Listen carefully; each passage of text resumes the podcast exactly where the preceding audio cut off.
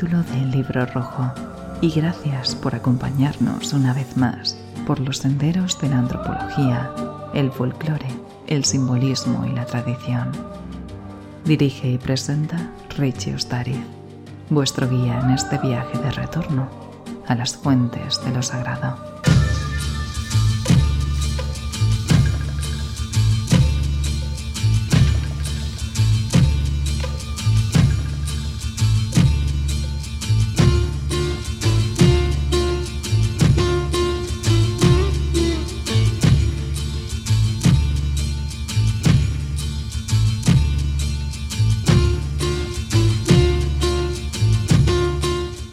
Capítulo 123.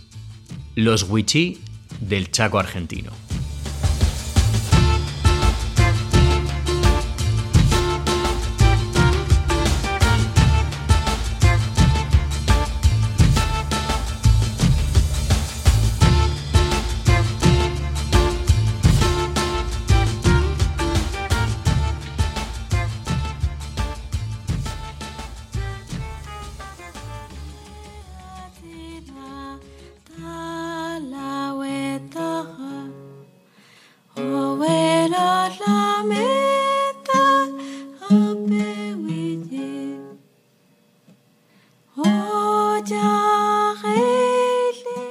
Puede sonar a obviedad, ya que la propia descripción de este libro rojo desde sus inicios habla de antropología y etnografía.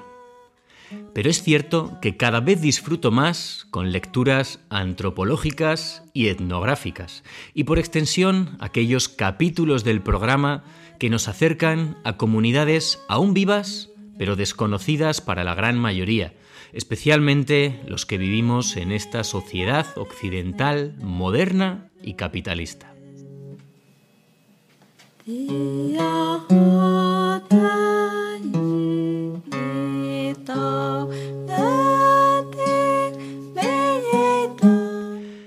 Recordaréis que hace pocas semanas recorrimos la región de Oaxaca, en el sur de México, para descubrir la vida, costumbres y creencias de los Mije o Ayuk, pues del sur de México viajaremos hoy al norte de Argentina, a tierras del llamado Chaco, y caminando entre sus bosques serán los Huichí los que nos abran sus puertas, o quizás no, porque esto de la etnografía y la labor de campo no es tan sencillo como coger un avión y que te reciban de brazos abiertos.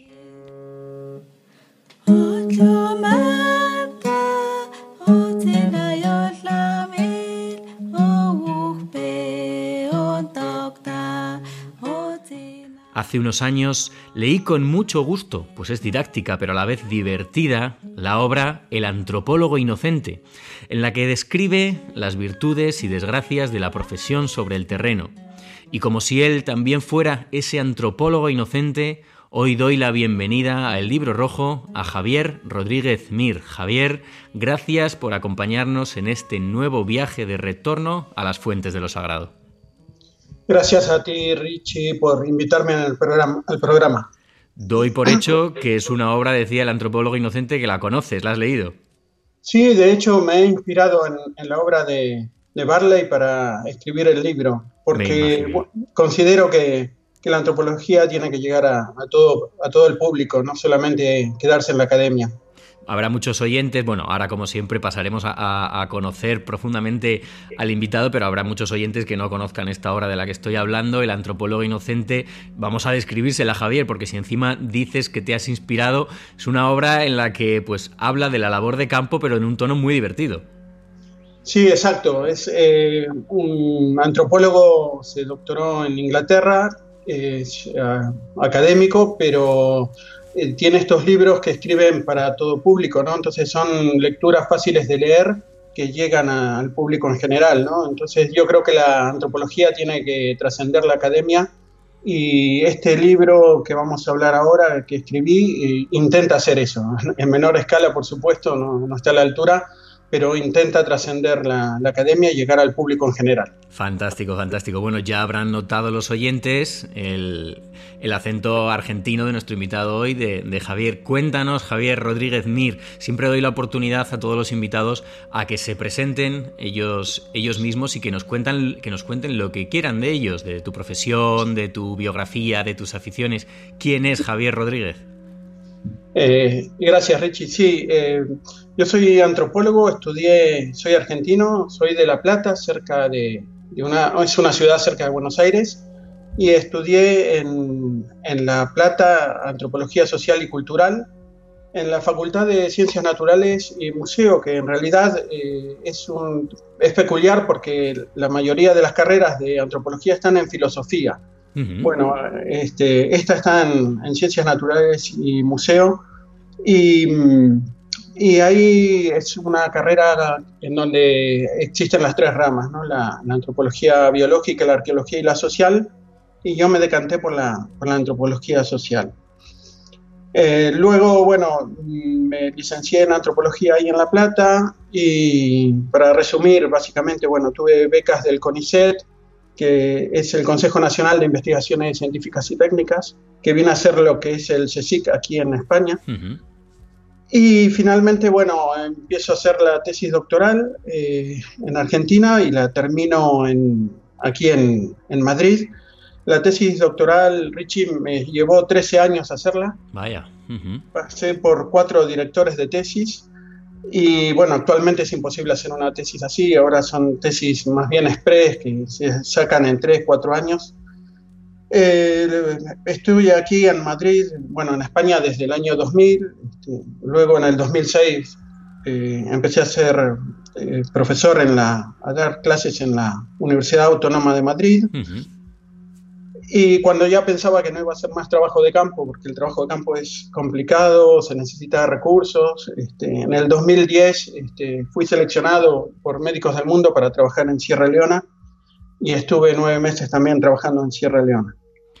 Te quería preguntar, antes de que pasemos a conocer esos trabajos de campo que has hecho tanto en Argentina como, como en África, bueno, lo que siempre pregunto a todos los invitados, ¿no? Un poco el origen. ¿Cómo te llegas a interesar por la antropología, por la etnografía, por el estudio de las culturas? ¿Te viene ya desde, desde pequeño, de en edad de, estudiante? Sí, bueno, desde pequeño en realidad mi interés empieza por la arqueología. Este, yo de pequeño, bueno, mi madre me leía libros de, Egipto y todo eso, ¿no? Yo recortaba de periódicos, este, muy apasionado por la arqueología. Como te comentaba, la, carrera en, La Plata eh, tiene las tres ramas, ¿no? Entonces eh, yo entré por arqueología y luego con el tiempo me di cuenta que me, gustaba más la, etnografía porque más que hablar con objetos me gusta hablar con la gente. Claro, qué bueno. Y a partir de ahí este, empecé a, el interés por la, por la etnografía. ¿no? Eso que has dicho creo que es, muy bonito, muy interesante. Yo lo he dicho muchas veces, ¿no? La gente por, pues por lo mismo, ¿no? Por mis, por mis aficiones, por mi gusto por, por la historia, cree que me pueden gustar, vamos de visita a tal yacimiento arqueológico. Yo siempre lo digo, digo, si es que a mí las ruinas no me dicen nada, obviamente te pueden contar mucho, mucho de la historia y es importante su estudio, pero me gusta esa, pues como la has definido tú de alguna manera, una arqueología viva, ¿no? del contacto todavía con lo que es el pueblo y la cultura. Sí, exacto, ¿no? Todo, lo que tiene que ver con las tradiciones, que muchas veces se, está perdiendo, ¿no? Y rescatar todas las tradiciones de, los diferentes pueblos, costumbres, todo eso. Y, bueno, y actualmente la antropología también tiene que ver con, con un poco el tema de mediar en conflictos, resoluciones de conflictos, también es, es importante ahí también. Hay una rama también interesante de la antropología que yo no conozco en profundidad y de la que tú, bueno, pues me has hablado estos días pasados y que ya de hecho, bueno, pues tenemos agendado otro programa para, dentro de unas semanas que tiene que ver con antropología de la salud, antropología médica. Sí, es verdad, es verdad. La, antropología médica este, es una rama muy importante de la, antropología, ¿no? Y, estamos, bueno, con, con, mi mujer que es médica, intentando formar un equipo y, trabajando sobre eso, ¿no? Eh, la antropología uniendo lo, que es la medicina con las culturas y las diferentes formas de, entender la, enfermedad y la salud. Que bueno, pues eso, como, como bien dices, lo dejamos pendiente para, más adelante, aunque hoy lo vamos a tocar un poquito superficialmente porque hablaremos mucho con todo lo que tiene que ver con curación, con salud, con sanación. Pero no nos vamos a adelantar, nos comentabas esos trabajos de campo que habías hecho en África y, y bueno, y en Argentina. Si quieres, vamos a concretar un poquito más qué dos comunidades, qué dos pueblos has conocido y sobre todo ¿Cómo llegaste a estos pueblos? ¿no? Ya nos hablabas de esa, no sé si ha sido de Médicos Sin Fronteras. Eh, médicos del Mundo. Médicos del Mundo, Médicos del Mundo, que, te llevó hasta Sierra Leona, cosa que también hablaremos, hablaremos seguramente en algún programa futuro, pero ¿cómo entras en contacto con las dos grandes comunidades que has estudiado, que son los Wichi y la comunidad de Sierra Leona? Eh, bueno, con, los wichí en realidad también es un poco, bueno, en, los dos casos, es un poco al azar, ¿no? Es decir, eh, uno no elige a la comunidad, sino la comunidad elige a uno. Aquí sí tenemos que ser humildes y saber que si la comunidad no nos acepta, no podemos hacer ningún tipo de, trabajo, ¿no? Este, y fue un poco al azar en, en el tema de los wichí, los indígenas, bueno, tiene que ver también un poco con con la historia de Argentina que le da la espalda a las sociedades indígenas y de las cuales no, son muy conocidas. Y yo venía trabajando en, en, la carrera con, con inmigrantes, con inmigrantes lituanos y de Cabo Verde. Y cuando me licencié, eh, la pregunta era si quería seguir estudiando con, con estas comunidades de inmigrantes o quería trabajar con indígenas. Fue una posibilidad que me dieron de elegir y elegí los indígenas sin conocerlos, sin saber, sin estar en, esas sociedades, ¿no? Eh, ya te digo que no, el desconocimiento viene por parte de, también de la, de la invisibilización de estas sociedades.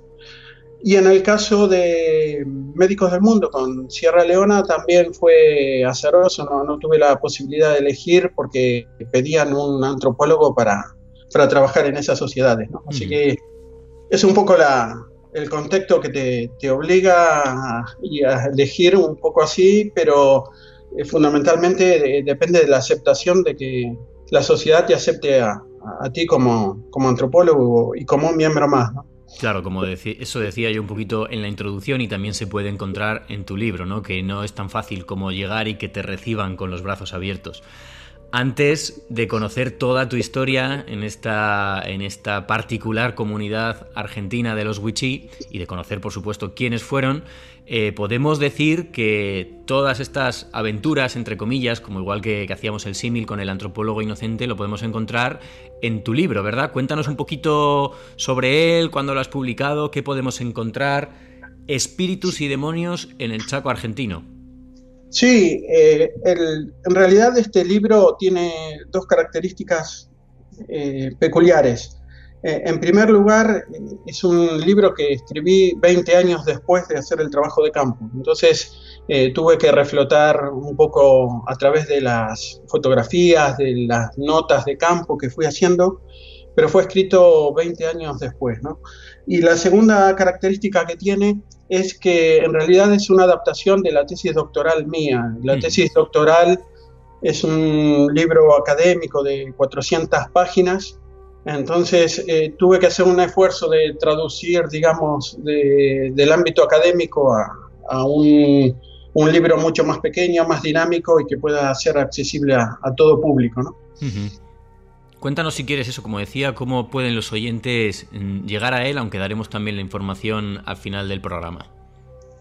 Eh, sí, eh, en realidad el, editorial es eh, Círculo Rojo y si no me pueden escribir a, mi correo eh, rodríguezmir.yahoo.es y, contactar conmigo directamente. Hay una cosa muy interesante eh, respecto a lo que comentabas ahora mismo cuando describías el libro, y voy a hacer aquí un pequeño paréntesis y ya abordaremos el monográfico de hoy y tiene que ver con la memoria, ¿verdad? Comentabas que ha sido escrito 20 años después de haber estado allí, con lo cual mucha gente podría decir, bueno, pues es que entonces igual no es muy fidedigno, la memoria nos juega malas pasadas, eh, se olvidarán o se distorsionarán algunos de los hechos, algunas de las anécdotas, pero la reflexión que aparece precisamente, que, la leí en, la introducción del libro, es que cuando el antropólogo está haciendo su labor de campo, también depende de la memoria de los propios informantes, ¿no? Eso es particularmente interesante.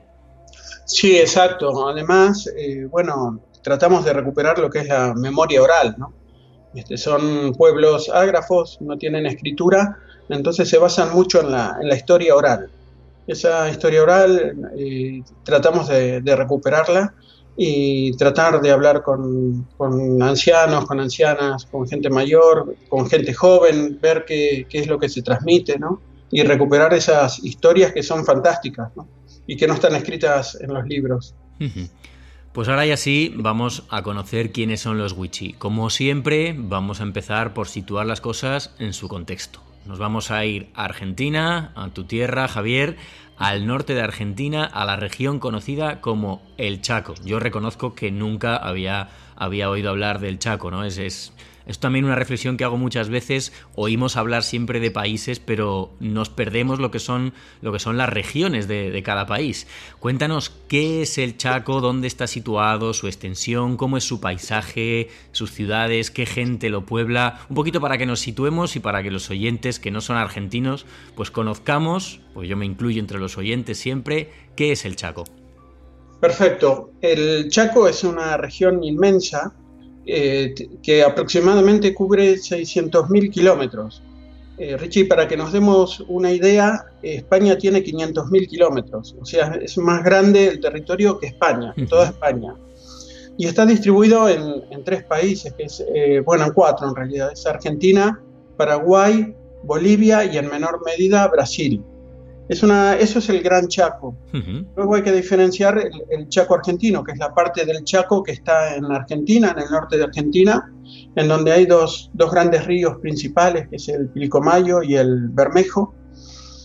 Y es una, es una región increíble, ¿no? Este, fíjate que los colonizadores en su momento a esta región le llamaban el impenetrable o el infierno verde eh, fue un santuario, es decir, ahí se refugiaron muchísimas este, tribus y bandas indígenas escapando de los colonizadores. Y es una, se trata de una región en donde este, hay vegetación, digamos, arbustiva, espinosa, este, en ciertas maneras es un poco áridas, depende la, la región, es muy grande la, la región.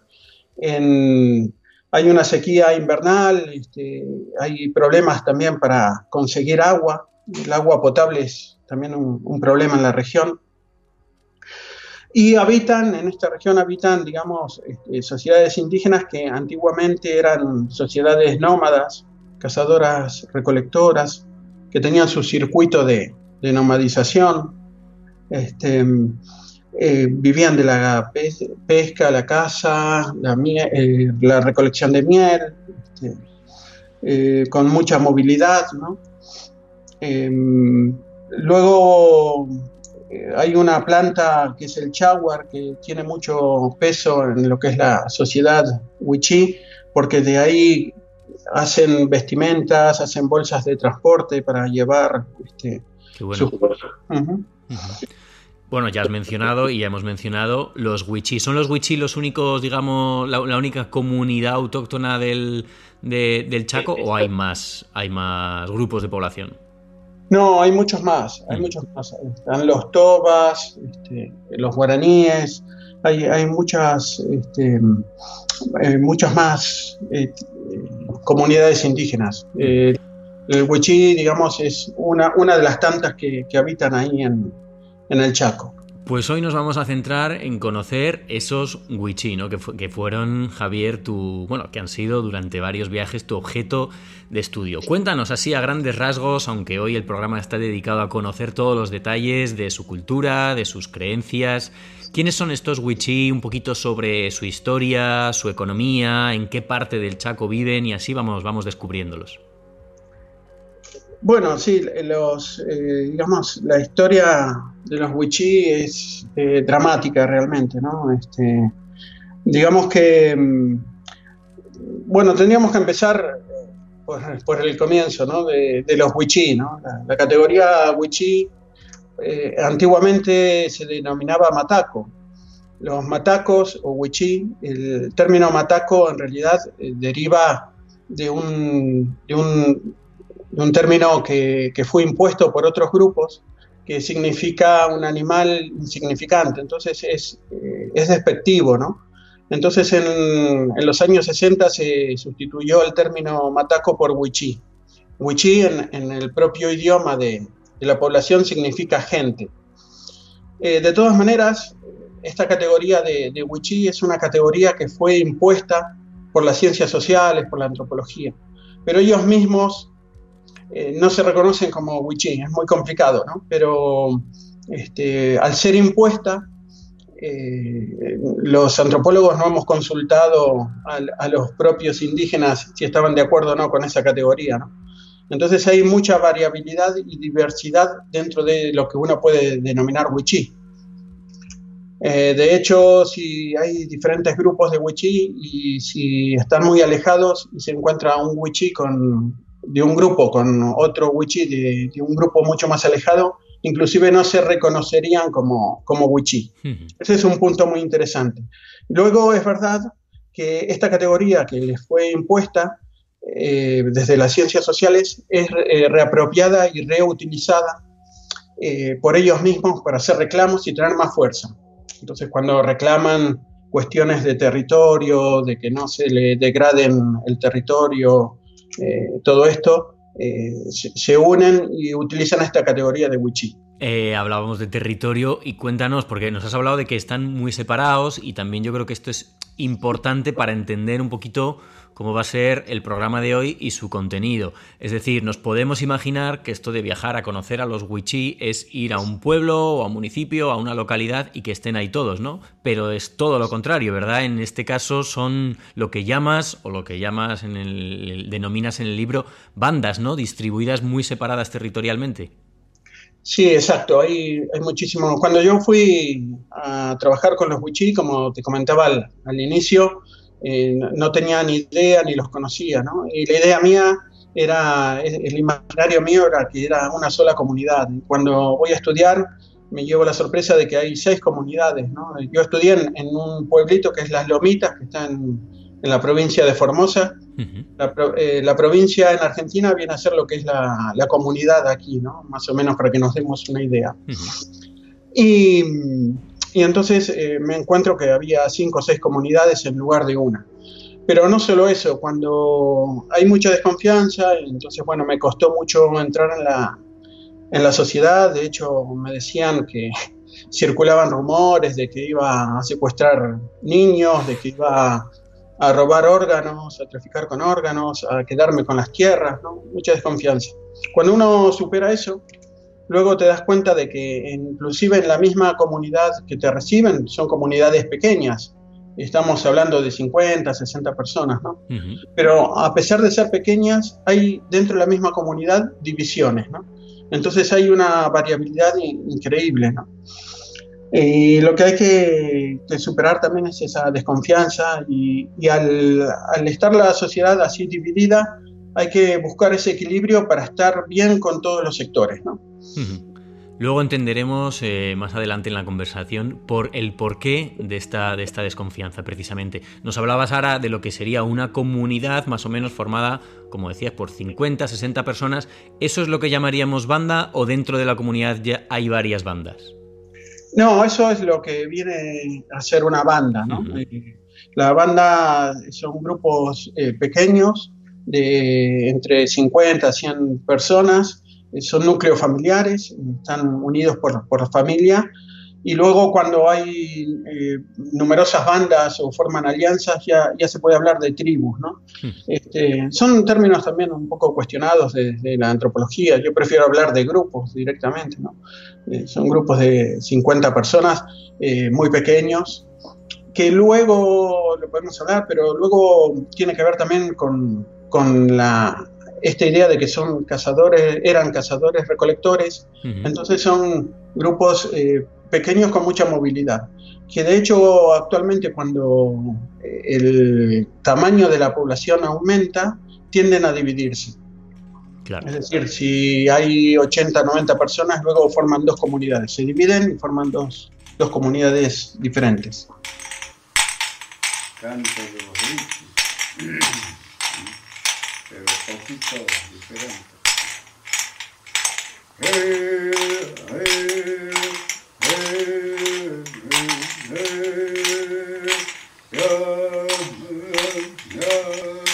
Javier,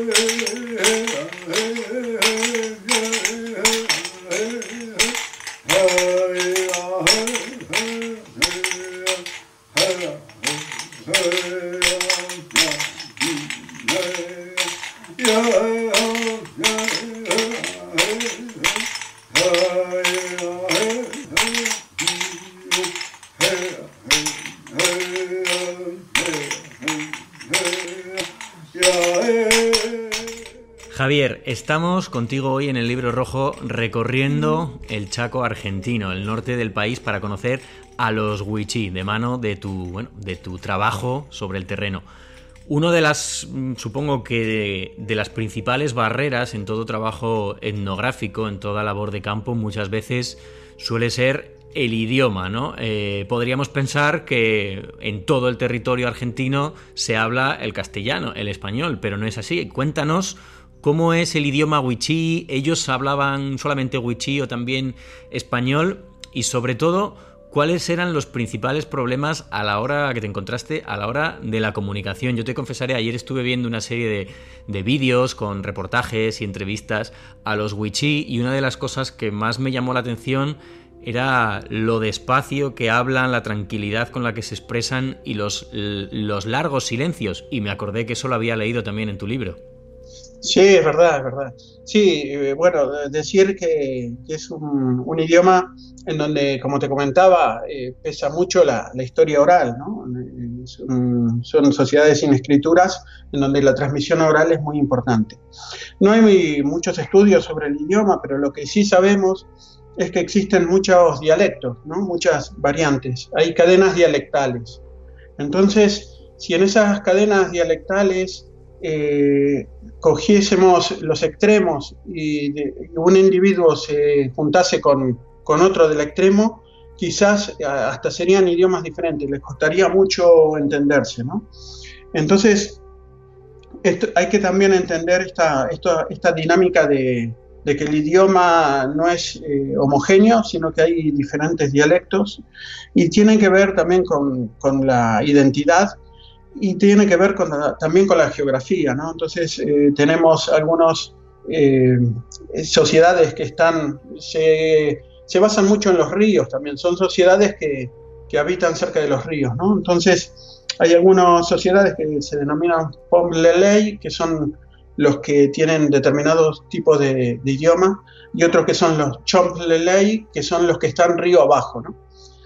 Y es muy interesante porque este, estos dialectos eh, van configurando también identidades y cuando los, estas sociedades, eh, por todos estos procesos históricos, se asentan en, zonas o en poblados, van respetando también espacialmente esa dinámica de la historia y de la identidad. No, no, no, es que son al azar que se van a, formar las comunidades periurbanas al azar, sino que eh, van respetando esa, esas identidades y esos idiomas o dialectos.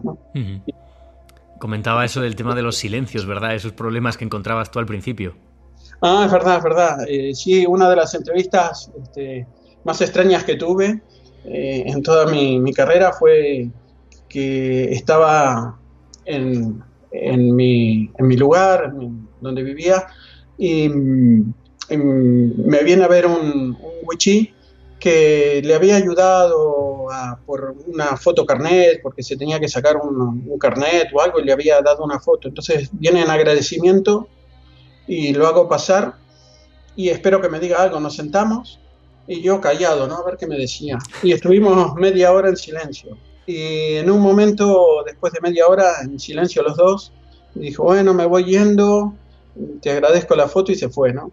Y claro, los silencios son también el, compartir, ¿no? el hecho de estar compartiendo y viviendo juntos. Hmm. Y nosotros, eh, Richie, en, nuestras sociedades a veces el silencio incomoda, ¿no? Nos, encontramos en ascensores y todo y, tratamos de, de, llenar esos silencios, ¿no?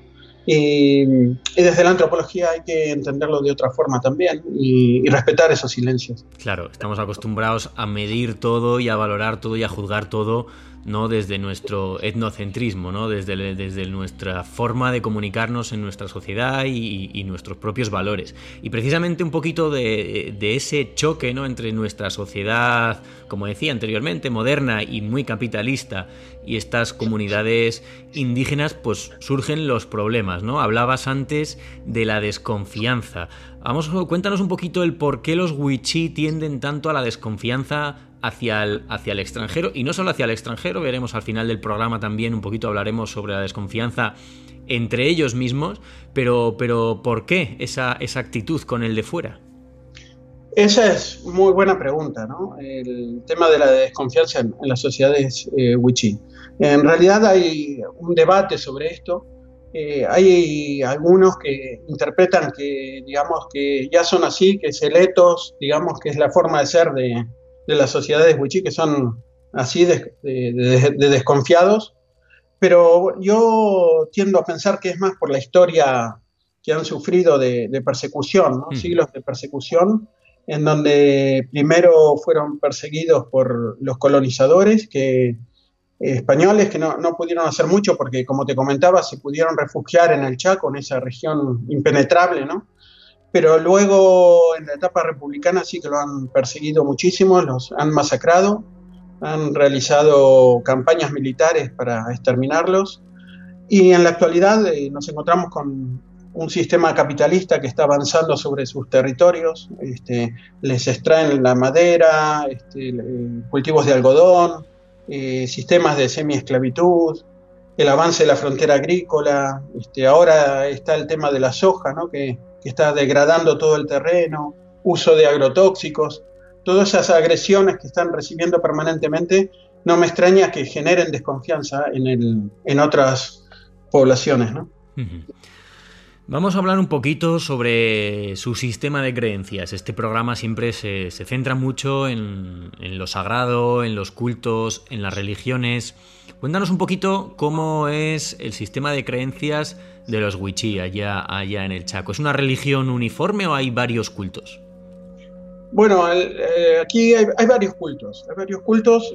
Lo, que pasa es que, bueno, primero tendríamos que diferenciar lo que es la cosmovisión propia del Wichí, que está permeada y atravesada por el chamanismo. ¿no?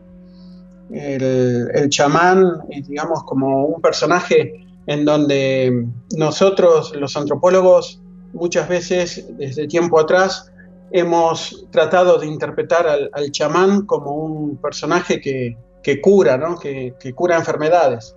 Pero las nuevas interpretaciones eh, intentan entender al chamán como un mediador entre mundos, entre mundos diferentes, entre el mundo wichí y el mundo exterior.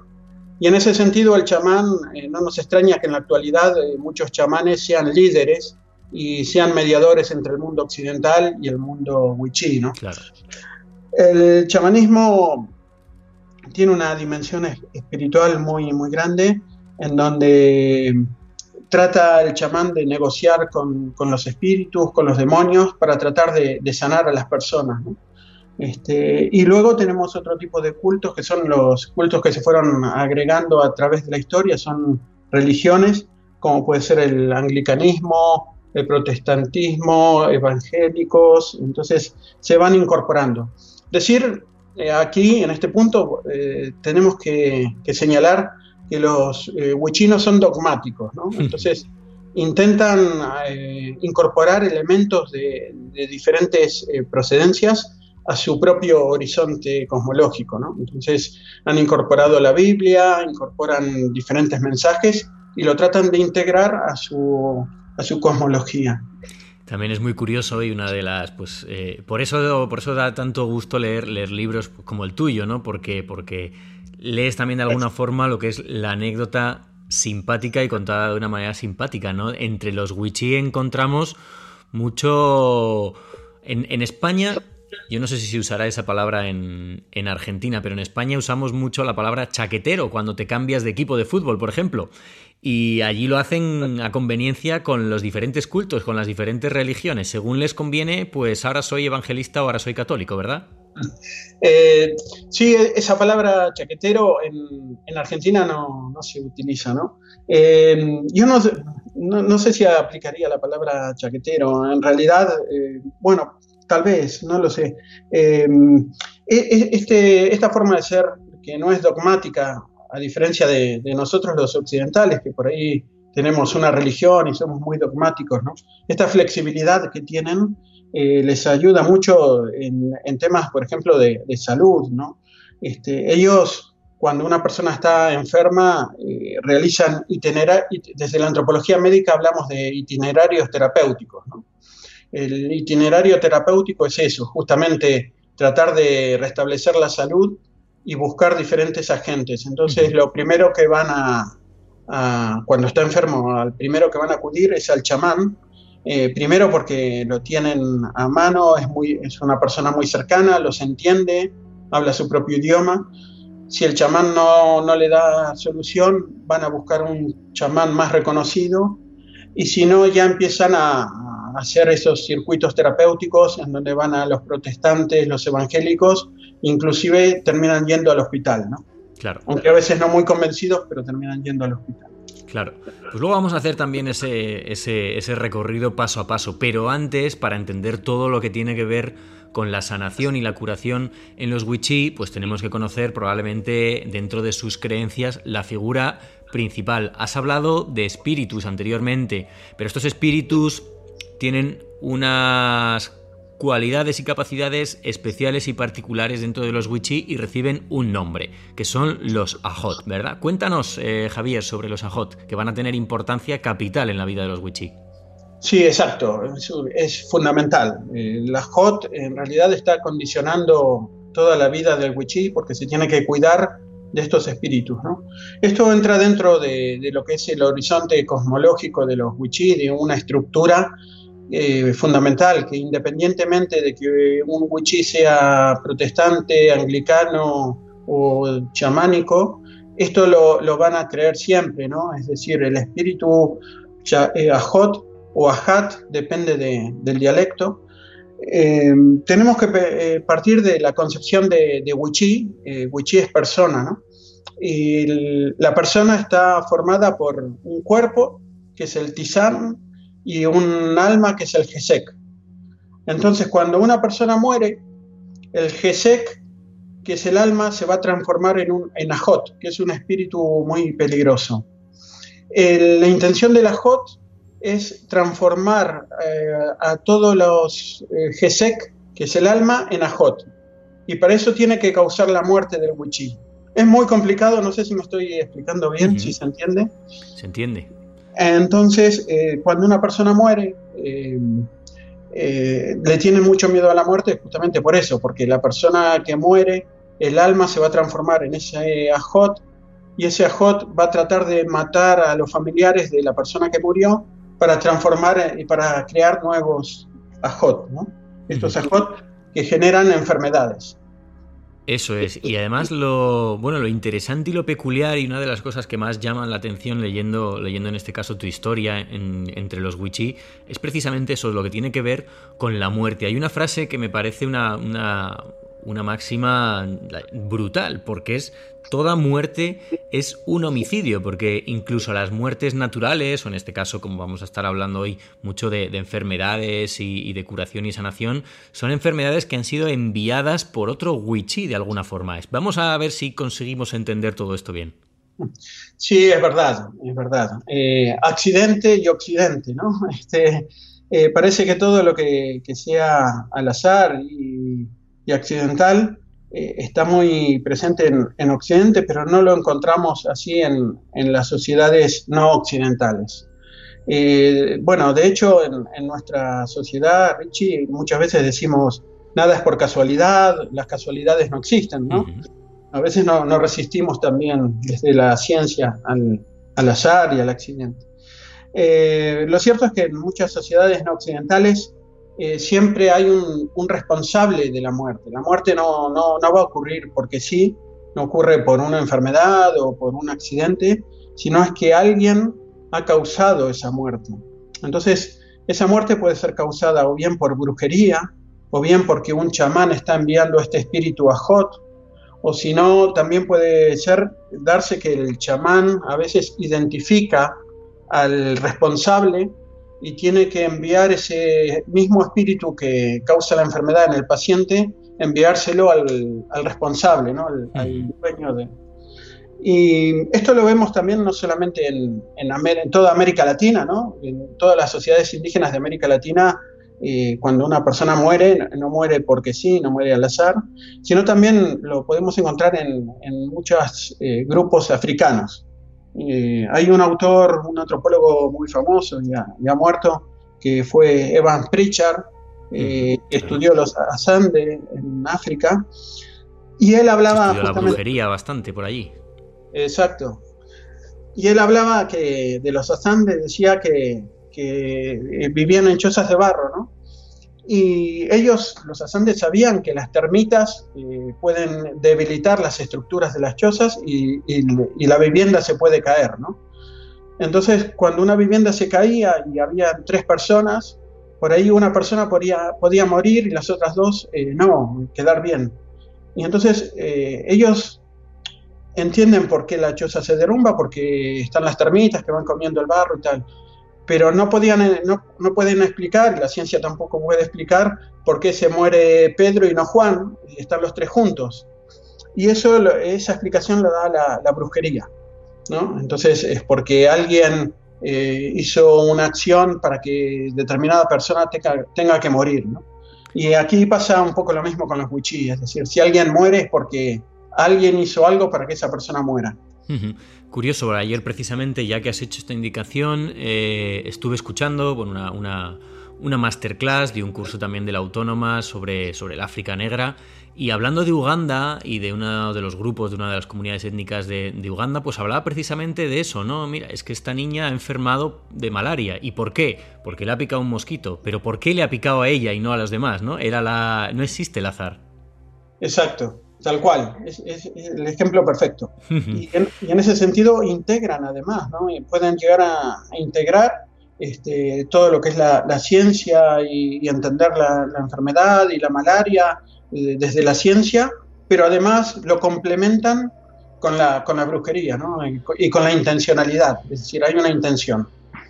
Efectivamente, pero al final, como bien has dicho, eh, de alguna forma acaban abrazando la ciencia, ¿no? Nos, comentabas ya anteriormente este itinerario, ¿no? Además, un término que tampoco yo conocía y que me ha parecido realmente curioso, sobre el que seguro que, hablamos en, en, uno de los próximos programas, cuando hablemos de antropología de la salud.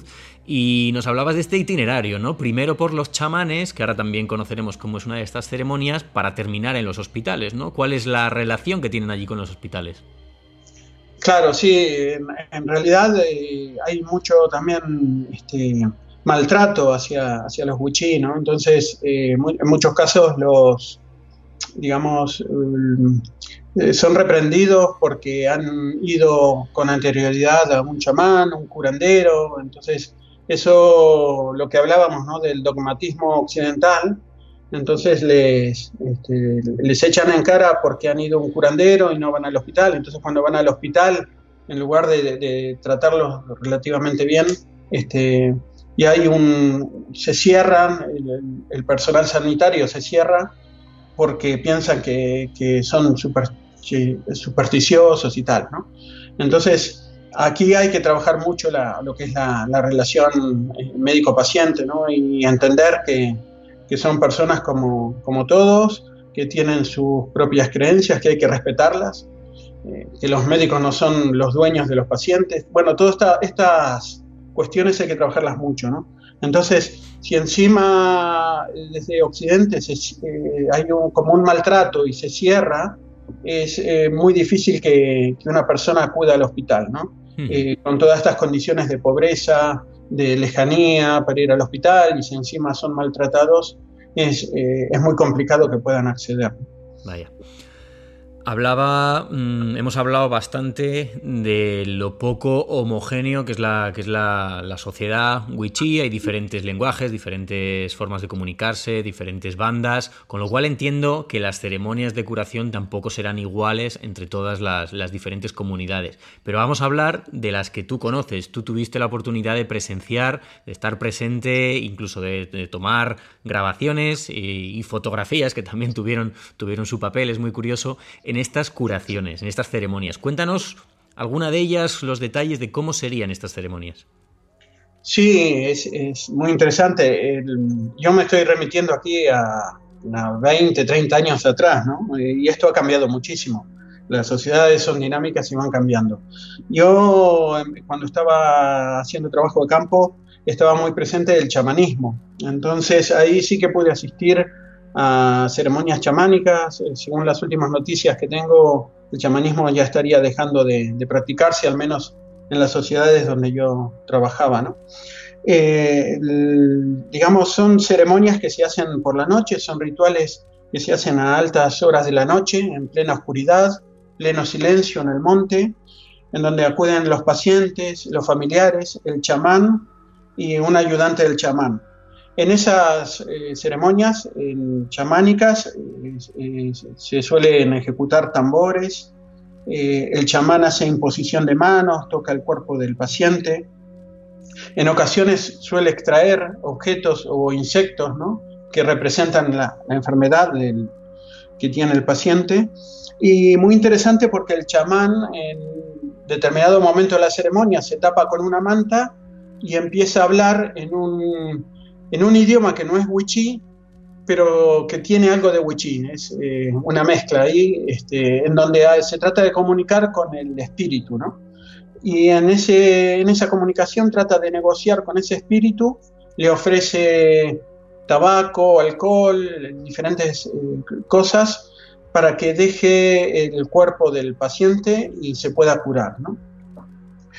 Eh, luego tenemos otro tipo de ceremonias que son las eh, sanaciones, que tienen que ver con los eh, pentecostales, evangelistas, en donde ahí ya también es por la noche, ahí hay cantos, también este, tocan la guitarra y el paciente se, está en, digamos, puesto en un círculo en donde la, gente va, digamos, corriendo y caminando alrededor del, paciente.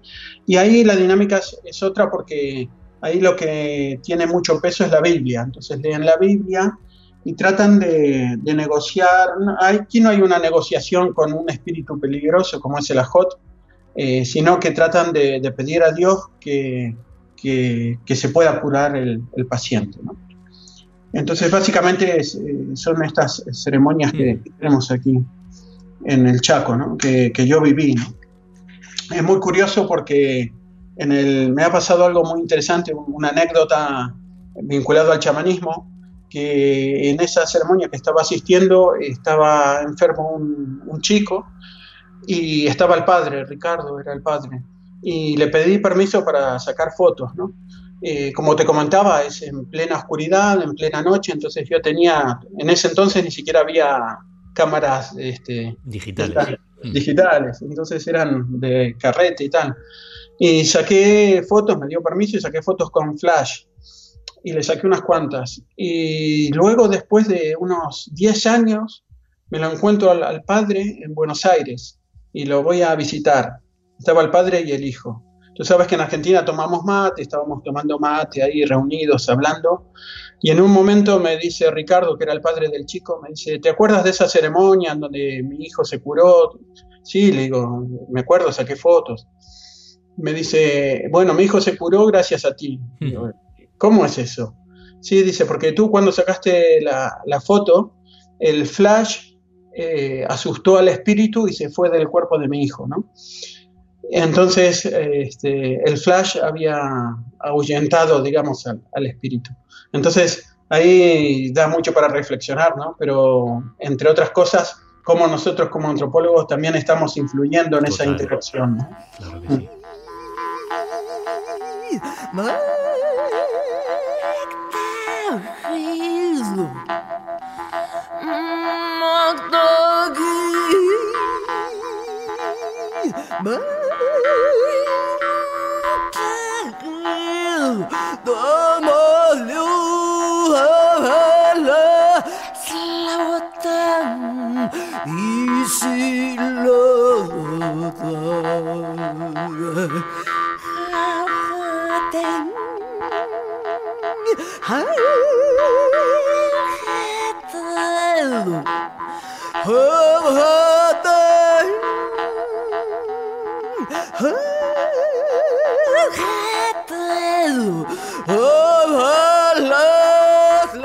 Javier, seguimos conociendo, llegamos a la parte final, seguimos conociendo a los Wichi. Hemos hablado mucho de sanación, hemos hablado de estos espíritus llamados Ajot y tenemos que hablar de un de un fenómeno, de unos acontecimientos un tanto trágicos o dramáticos. Y es que cuando tú llegas te encuentras con noticias de una oleada de suicidios. Suicidios además ejecutados mm, casi siempre de la, de la misma manera, ¿no? Mediante la ingestión de una fruta. Cuéntanos un poquito el papel del suicidio en esta comunidad, cómo se producían y qué explicaciones le dan los Wichi. Sí, exacto. El, suicidio en realidad yo me entero por un artículo eh, que escribió un antropólogo, un clásico, Alfred Metro, un, antropólogo suizo que estuvo trabajando mucho en, entre los Wichí. También estuvo trabajando en Haití, bueno, es fue un antropólogo muy prolífico, ¿no? Y él escribió un artículo que hablaba justamente sobre el suicidio entre los Wichí y este, lo describía con, con, esta fruta venenosa, es una fruta pequeña que se le denominan sacha sandia, porque es parecida a la, a la sandía, pero es muy pequeñita, ¿no? es, muy pequeña, entra en la, palma de una mano, pero es muy peligrosa.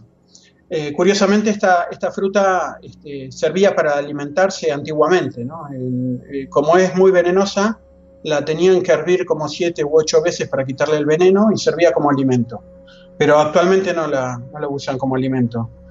Eh, bueno, eh, eh, Metro habla de, una epidemia de suicidios, ¿no?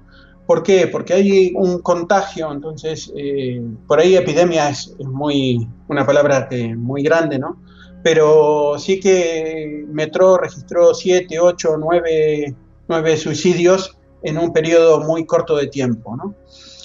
Eh, yo cuando me pongo a investigar eh, sobre el suicidio y ver cómo, cómo actúan, este, me encuentro con una hipótesis clásica que los antropólogos manejan, que interpreta el suicidio eh, en relación a desengaños desamorosos, porque la mayoría de, de los suicidios ocurre entre jóvenes y adolescentes, y se interpreta como una venganza, ¿no? Es decir, como que el que se suicida en realidad trata de, cargar con la culpa a, una persona, ¿no? Entonces, si por ejemplo la madre y el padre no estaban de acuerdo con, esa relación amorosa, entonces el, adolescente se suicida para que tenga culpa el padre o la madre.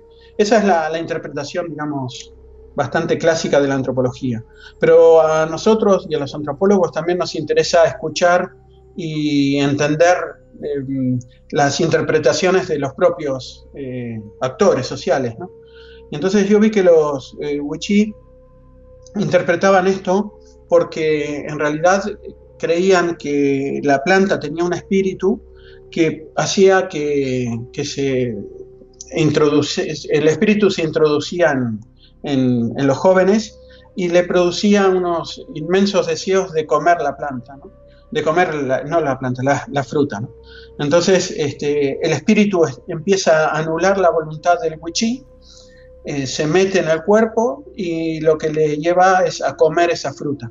Entonces a partir de ahí se va a generar eh, el suicidio y los wichí eh, interpretan que lo que se va a contagiar es el estado, el estado este de posesión. Entonces el espíritu va a poseer a, muchos wichí que les va a llevar a comer fruta. Y otro, también otro, otra forma de suicidio en una de las comunidades que estuve trabajando es con las vías del tren. Y con las vías del tren queda bien claro también estas diferentes hipótesis, ¿no? Desde Occidente eh, se dice, no, bueno, son borrachos, se quedan dormidos en las vías del tren, pasa el tren y los, los mata. este, o bien que se suicidan con facultades plenas, se quieren suicidar y se, se echan a dormir en las vías del tren. ¿no? Eh, y desde los wichí se interpreta como una posesión, una posesión de un espíritu que los, digamos, un espíritu de una locura, de una brujería que hubo, en donde el wichí queda medio así atontado, digamos, para entendernos, y eh, lo lleva, digamos, a, quedarse dormido en las vías del tren. Entonces nos encontramos con explicaciones absolutamente diferentes, ¿no? que hay que tenerlas en cuenta. Hemos hablado, Javier, anteriormente sobre la desconfianza un poco hacia el extranjero, hacia el que no pertenece a la comunidad wichí, pero como decía, también vamos a encontrar esa desconfianza internamente entre las propias comunidades o entre las propias bandas. Muchas veces eh, en forma, pues eso, de, de, acusaciones precisamente de habernos enviado una brujería, una maldición, una hechicería.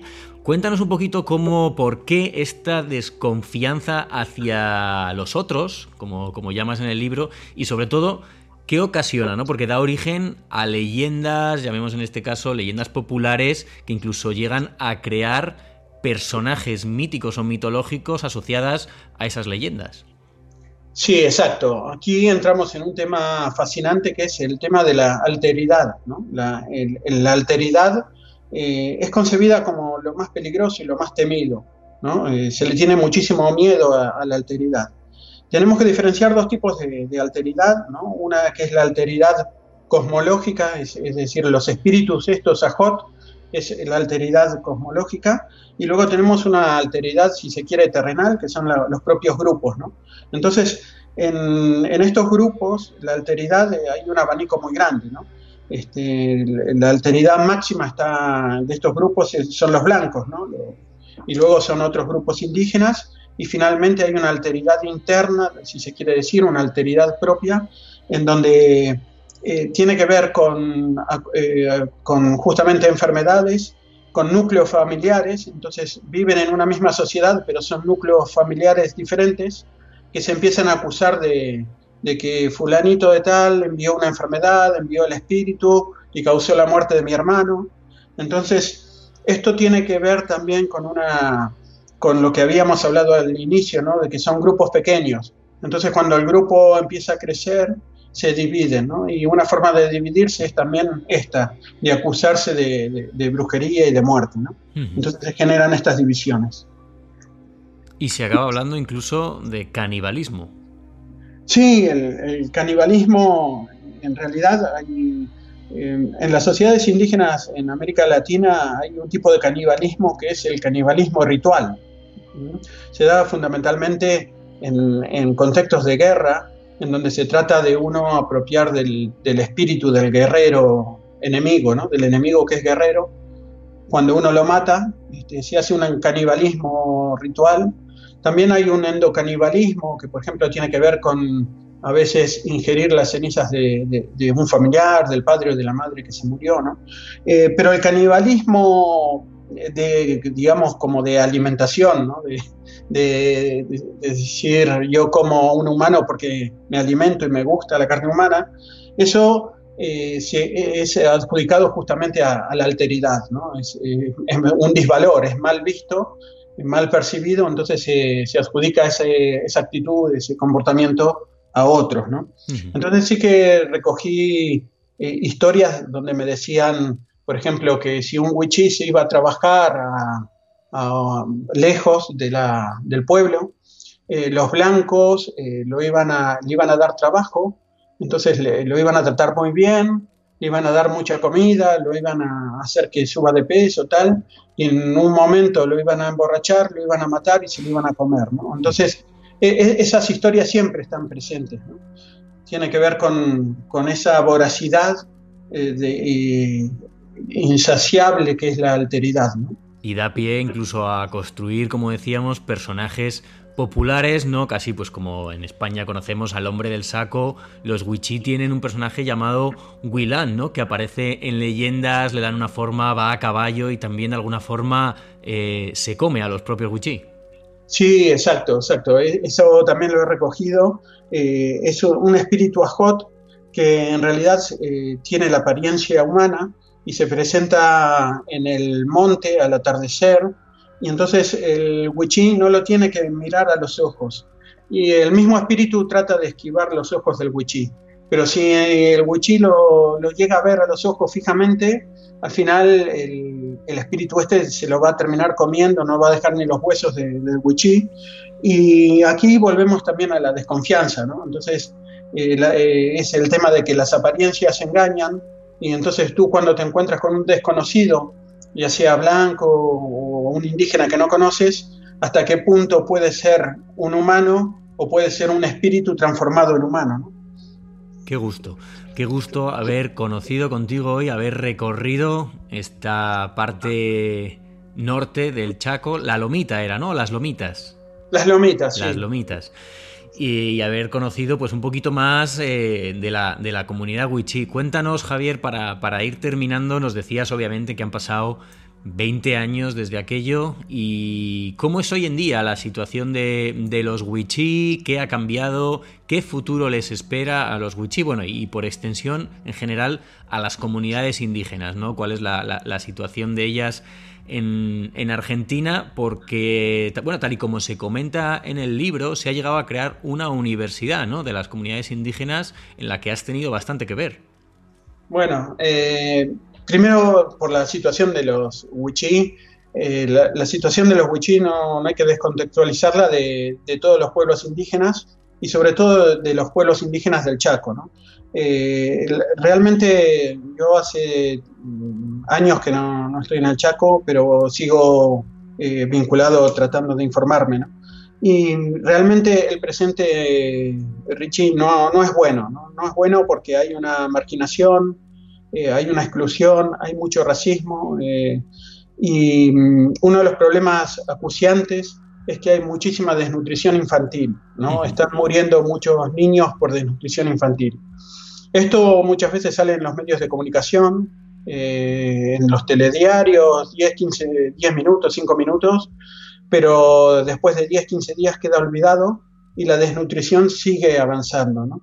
Este, tienen muchas enfermedades, sufren de chagas, que lo transmite un insecto que le denominan vinchuca, que genera problemas cardíacos, y están muy, muy abandonados. Entonces, es difícil imaginarse un futuro, a menos a corto plazo, que sea favorable. Eh, si a esto le sumamos eh, la deforestación, este, la degradación ambiental que están sufriendo, es muy complicado. De todos modos, decir que hay avances, se han hecho algunos avances, ¿no? Se han modificado la, constitución argentina en 1994 y se reconoce a los pueblos indígenas, hay un avance, pero que ha quedado plasmado solo en la letra, hace falta llevarlo a la, realidad, ¿no? Y respecto a lo que me decía, sí, de las universidades, hay algunas universidades este, argentinas que, que hacen mucho hincapié y dan lugar a, a los eh, pueblos indígenas, hay mucho que crear y realmente yo no, he aportado prácticamente nada, solamente un granito de arena en una playa inmensa, porque se han fijado en un artículo mío para hacer un proyecto de ley, que no sé cómo habrá quedado, es para la creación de un centro intercultural de, formación superior ¿no? de los pueblos indígenas.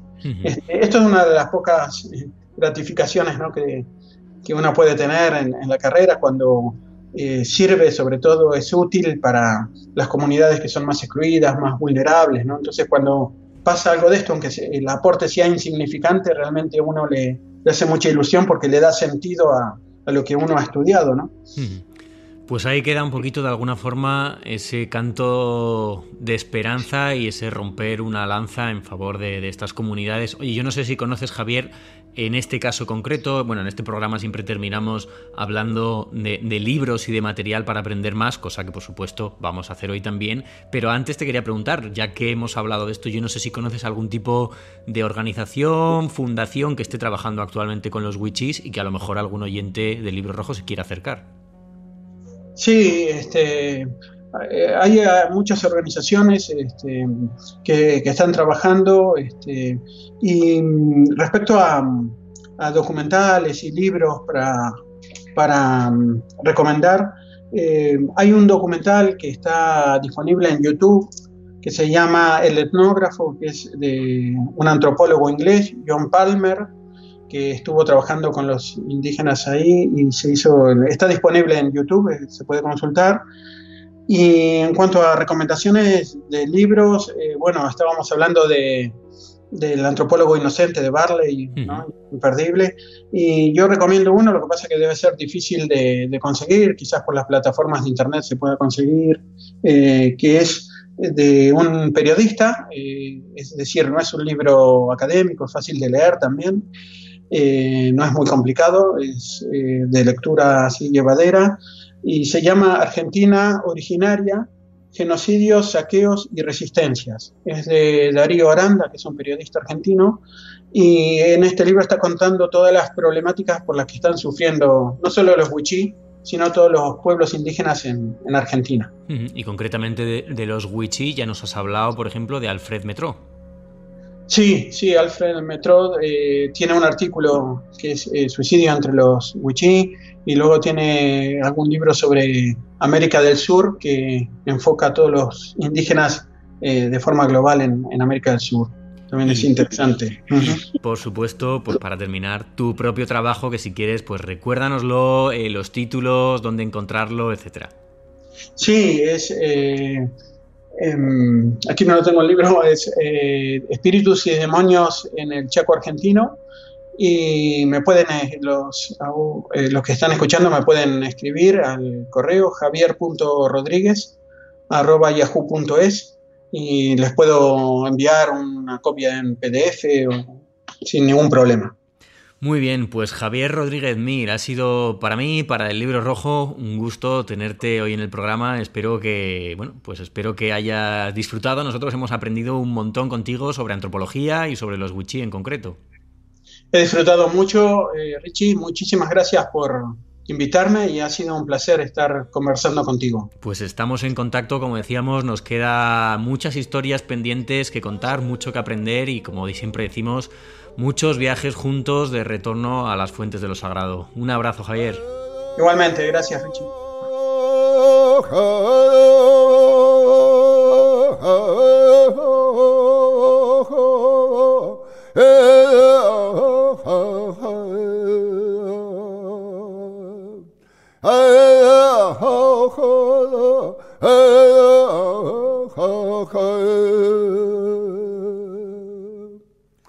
Let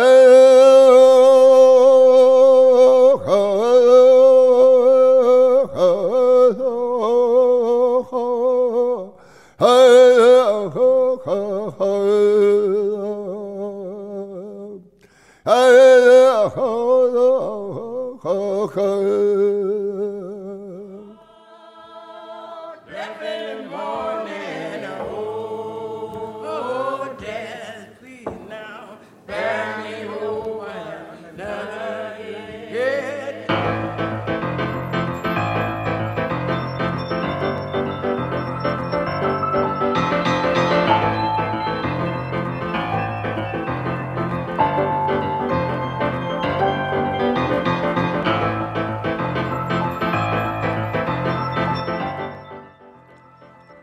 Y aquí termina este nuevo capítulo del libro rojo. Y como decía al inicio, en la entradilla, cómo disfruto conociendo las historias de antropólogos y de etnógrafos. Supongo que porque quizás de alguna manera soy un antropólogo frustrado, es una disciplina que he conocido tarde en mi vida y que de haberla de haber sabido de su existencia, seguramente en mi etapa estudiante hubiera, quién sabe, a lo mejor emprendido ese camino. Ha sido un gusto conocer a Javier Rodríguez Mir, charlar con él. Os recomiendo, aunque no hemos hablado hoy de, de en este programa sobre un proyecto suyo, que seguramente en la próxima conversación con él eh, charlaremos, que es una página de Facebook llamada Antropología Contemporáneas, en las que Javier y su mujer, Alejandra, pues utilizan como plataforma también para difundir muchos contenidos relacionados con la antropología y con las comunidades indígenas. Antropología contemporánea. Hasta aquí el programa de hoy. Ha sido un gusto, como siempre. Nos encontramos en las redes sociales, en Twitter, arroba el libro rojo R y en Facebook, facebook.com barra el libro rojo R. También en el correo del programa que es el libro rojo r@gmail.com. Y quiero aprovechar, mm, antes de despedirme hoy, para mandar un saludo muy grande a todos los que estáis enviando mensajes, tanto para los vídeos como simplemente para agradecer la labor de este programa. Estos días pasados he recibido mensajes bonitos, también mensajes duros de gente que por circunstancias personales lo está pasando mal, eh, también por la situación que estamos viviendo ahora mismo, y para los que este programa, este humilde proyecto de, divulgación, les estaba haciendo mucha compañía. Mm, para mí es un gran honor es un gran placer poder acompañaros y que, bueno, pues que el libro rojo se haya convertido en algo tan importante para vosotros. Eh, pero lo que quiero hacer es lo contrario, es decir, devolveros esas gracias, porque si no hubiera oyentes, estoy seguro que no habría, que no habría programa. Eh, presumo del oyente del libro rojo. Sois uno oyentes maravillosos, eh, cero, cero buscadores de polémica, sino todo lo contrario. No importan ideologías, no importan creencias, no importan culturas, color de piel, acogéis cada programa con mucho gusto y con, y con mucho agradecimiento. Así que insisto, mis gracias son para vosotros y esperemos que sea por mucho tiempo. Por ahora nos encontramos muy prontito en un nuevo viaje de retorno a las fuentes de lo sagrado. Que si todo va bien, volveremos a hablar de dioses y nos volveremos a acercar de alguna forma a la mitología clásica. Aunque no tan clásica, pero eso en el próximo programa. Hasta pronto.